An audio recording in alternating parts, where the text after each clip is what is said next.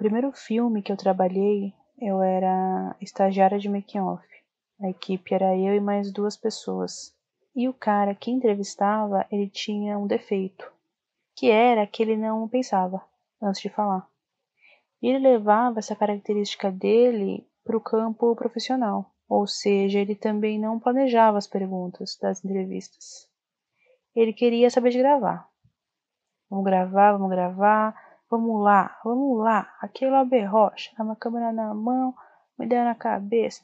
E isso funciona quando você usa a cabeça. Se você não usa, não faz muito sentido. E eu lembro que no nosso primeiro dia de gravação, a gente entrevistou o diretor de som do filme. E a primeira pergunta que esse cara, que não gostava de pensar antes de falar, fez para o diretor de som foi: E aí, você gosta de fazer som?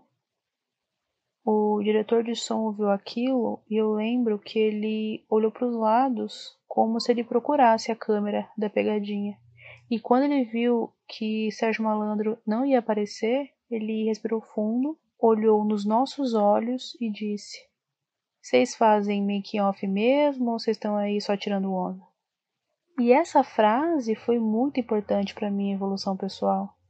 Desde esse dia, eu sempre me questiono se eu estou fazendo uma coisa de verdade ou se eu estou só de brinks. Como diria Chorão, Charlie Brown Jr., quem é de verdade sabe quem é de mentira. E agora eu te pergunto, vocês estão sendo antirracista mesmo ou vocês estão aí só tirando onda?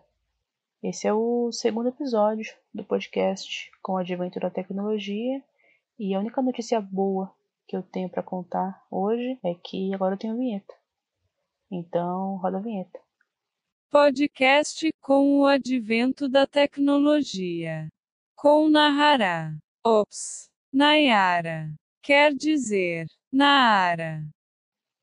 Eu sou chamado Afrobege, que para quem não sabe é o preto de pele clara, que é aquele preto que você não sabe se é branco ou se é preto. É o preto que o branco chama de moreno, ou moreninho. Tem preto que fala que é pardo e tem preto que acredita que não exista pardo, ou seja, o afrobege acorda todo dia e ele pensa: quem sou eu? Onde eu tô? Para onde vamos? O preto não teve um dia de paz essa semana que passou. Não que ele tenha tido muita paz nos últimos 500 anos. E como fazer um podcast nessas condições? Eu lhe pergunto. Eu não sei. Mas eu tenho um compromisso aqui, que é fazer o brasileiro sorrir de novo. E qual é o grande defeito do brasileiro? Ele não sabe interpretar texto. Ele não sabe o significado das palavras. Porque se a gente vive num país que considera juiz um herói, então temos aí um problema sério de que as pessoas não sabem o que significa a palavra juiz. E nem a palavra herói. E isso serve também aí para essa semana do hashtag antifascismo hashtag antirracismo. Foi muita bandeira, muita bandeira. Era pouca rede social para muita bandeira. Cineasta antifascista, macumbeiro antifascista, gostosa antifascista, fascista antifascista. É Nara, você tem alguma coisa contra isso? Você é contra as gostosas antifascistas? De maneira alguma.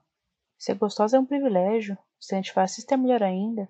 Ser gostosa e antifascista ao mesmo tempo é maravilhoso. Você tem um poder nas suas mãos. E com grandes poderes vem grandes responsabilidades, como diria Tio Ben. Acontece que quando eu vi a bandeira de cineasta antifascista, eu pensei: será se eu sou mesmo? Porque, veja bem, claramente eu não sou fascista, mas ser antifascista é diferente de não ser fascista.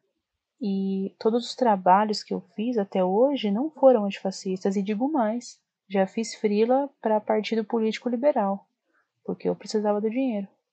Eu mergulho disso? Claro que não. O cachê foi bom? Claro que não, por isso eu não mergulho. O que me deixa menos envergonhada é que o vídeo ficou uma bosta. E a candidata não chegou nem perto de vencer a eleição, ou seja, a minha incompetência salvou o Brasil. De nada. Se dizer antirracista e não praticar o antirracismo é igual usar máscara no queixo. Não serve para nada. Mas assim, também não vou ser o que vou falar para você parar de ficar postando essas fotos aí de branco e preto de mão dada pelo fim do racismo. Acho brega? Acho, mas aí é com você. Só penso que precisa um pouco mais que isso. Posicionamento em rede social é só a ponta do iceberg nesse oceano congelado que a gente vive. E quem é você nesse grande Titanic que é o Brasil? É pouco bote para muito racismo estrutural. Aliás, racismo estrutural é outra palavra que o brasileiro não sabe usar. Ai, a culpa não é minha, a culpa é do racismo estrutural. As pessoas falam como se o racismo estrutural fosse uma pessoa que você pode culpar. Oh, oh, Jefferson, Jefferson, olha ali, ó. Tá vendo? É o racismo estrutural ali, ó. Odeio ele. Ele tá vendo, ele tá vendo, mas não fala que ele não, que ele é babaca. E ser antirracista é também parar de passar pano e dar dinheiro para racista. Porque se você não sentaria com a Laura Nunes para tomar um café, você também não pode sentar com o Monteiro Lobato. Quer dizer, você realmente não pode sentar com o Monteiro Lobato para tomar café porque tá morto. E não dá para tomar café com quem tá morto, eu acho. Se bem que tem gente que fala com gente morta, então se dá para falar, de repente dá para tomar café. Se você já tomou café com morto, escreva nos comentários. E não me venha, não me venha com esse argumento de que não podemos julgar Monteiro Lobato sem pensar no contexto. Frases que merecem um tapa na cara. Assim, facilmente é essa. As pessoas só colocam no contexto aquilo que é interessante para elas. Eu não vejo ninguém colocando Hitler dentro do contexto da Alemanha nazista. Ah, mas porque você tem que perceber que Hitler, ele, ele vivia. Não, ninguém faz isso, ninguém faz isso. Porque o nazismo é inegavelmente repulsivo, mas o racismo não. Sempre tem um mas pro racismo. Racismo é ruim, mas. E nada que vem depois do mais é bom. Ned Stark disse isso. E será que Ned Stark falaria que tem que entender o contexto de Monteiro Lobato? Eu acho que não. Ah, mas Monteiro Lobato fez parte da minha infância.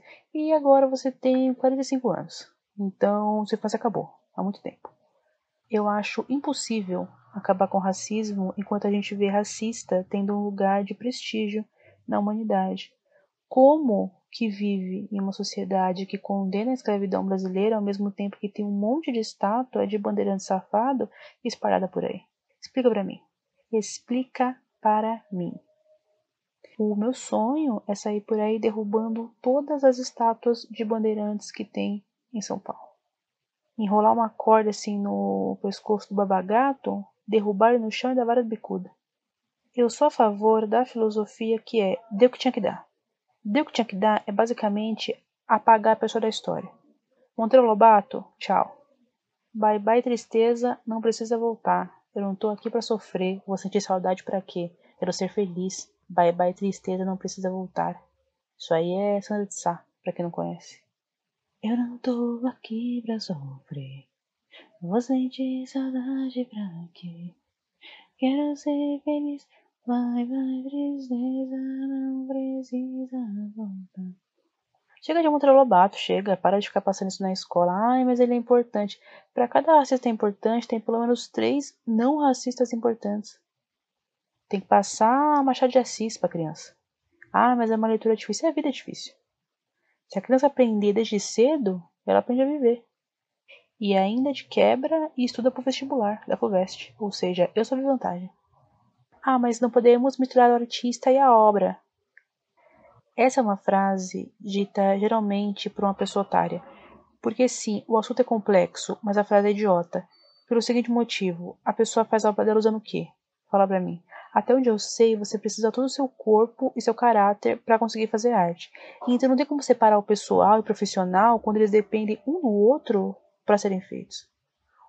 O que eu quero dizer é, Ser antirracista vai significar, sim, sacrificar alguns seus heróis. Sacrificar no sentido metafórico, não no sentido literal. Não vou incentivar as pessoas aqui a matar alguém, não. Assassinato é crime. E não adianta também ser contra o racismo, mas ficar putinho porque tem Homem-Aranha preto. Ai, mas porque o Homem-Aranha no quadrinho é branco. O Homem-Aranha, é... ele não existe. Tem coisa que parece que é piada tipo, nerd reclamando que o ator que escalaram pra fazer o Watchmen é preto. Porque isso é errado porque o personagem era azul. Agora me fala, quem é azul? Como contrata um ator azul? E digo mais, para fechar com chave de ouro. O papel do branco na luta antirracista é principalmente dar voz ao preto. E quando a gente deixa uma pessoa falar, o que a gente precisa fazer? Começa com calar e termina com boca. Calar a boca. Não importa o que você acha. Não importa. Ninguém quer saber. Ninguém quer saber. Nossa, mas eu vou ficar quieto diante de tantas injustiças. Existe uma grande diferença entre você se revoltar e entre você tornar isso uma coisa sobre você. Porque assim, o que acontece? A pessoa branca, durante muito tempo, ela falou. Ela falou, falou, falou, falou, falou, só ela falou. Tipo aquele aluno insuportável da sala que sabe tudo, que até a professora fala, puta que pariu, lá vem ele. E ela fala, viu? Fala porque o professor vai falar mal de aluno. Eu sei porque eu já trabalhei na sala dos professores. Só que agora acabou. Agora é hora dele ouvir. E fazer alguma coisa de útil. Mas o que eu posso fazer pra luta? Pesquisa no Google. Se vira, faz seus corre. Eu não tenho que ficar falando não, não sou empregada. E outros pretos também não são empregados. Não fica perguntando para as pessoas o que você tem que fazer. Você, tem que, tem que, tem que se virar. Eu tenho uma preguiça de quem fica perguntando essas coisas na internet, porque assim, já responderam muitas vezes, só você pesquisar, mas aí as mandando que é tudo na mão. E se você fizer uma coisa pela luta antirracista, não fica esperando o obrigado também, porque você não está fazendo mais que a sua obrigação. E não adianta ficar triste pelo racismo. Se você acha o racismo muito triste, imagina quem morre no estado. Tá bom? Então tá bom. Eu ia terminar esse episódio com a primeira frase contra o racismo que eu encontrasse no Google. Mas eu tenho certeza que vai ser uma frase idiota. E eu aposto todo o dinheiro da minha conta bancária que é a frase, abre aspas, enquanto a cor da pele for mais importante que o brilho dos olhos, sempre haverá guerra. Fecha aspas. E eu não vou passar por isso não. Eu vou ficar nervosa, eu sei que eu vou. E se você acha que essa frase é importante na luta contra o racismo, eu vou te dar a seguinte dica, que é busquem conhecimento. Afinal, vocês estão sendo antirracista mesmo ou vocês estão aí só de onda?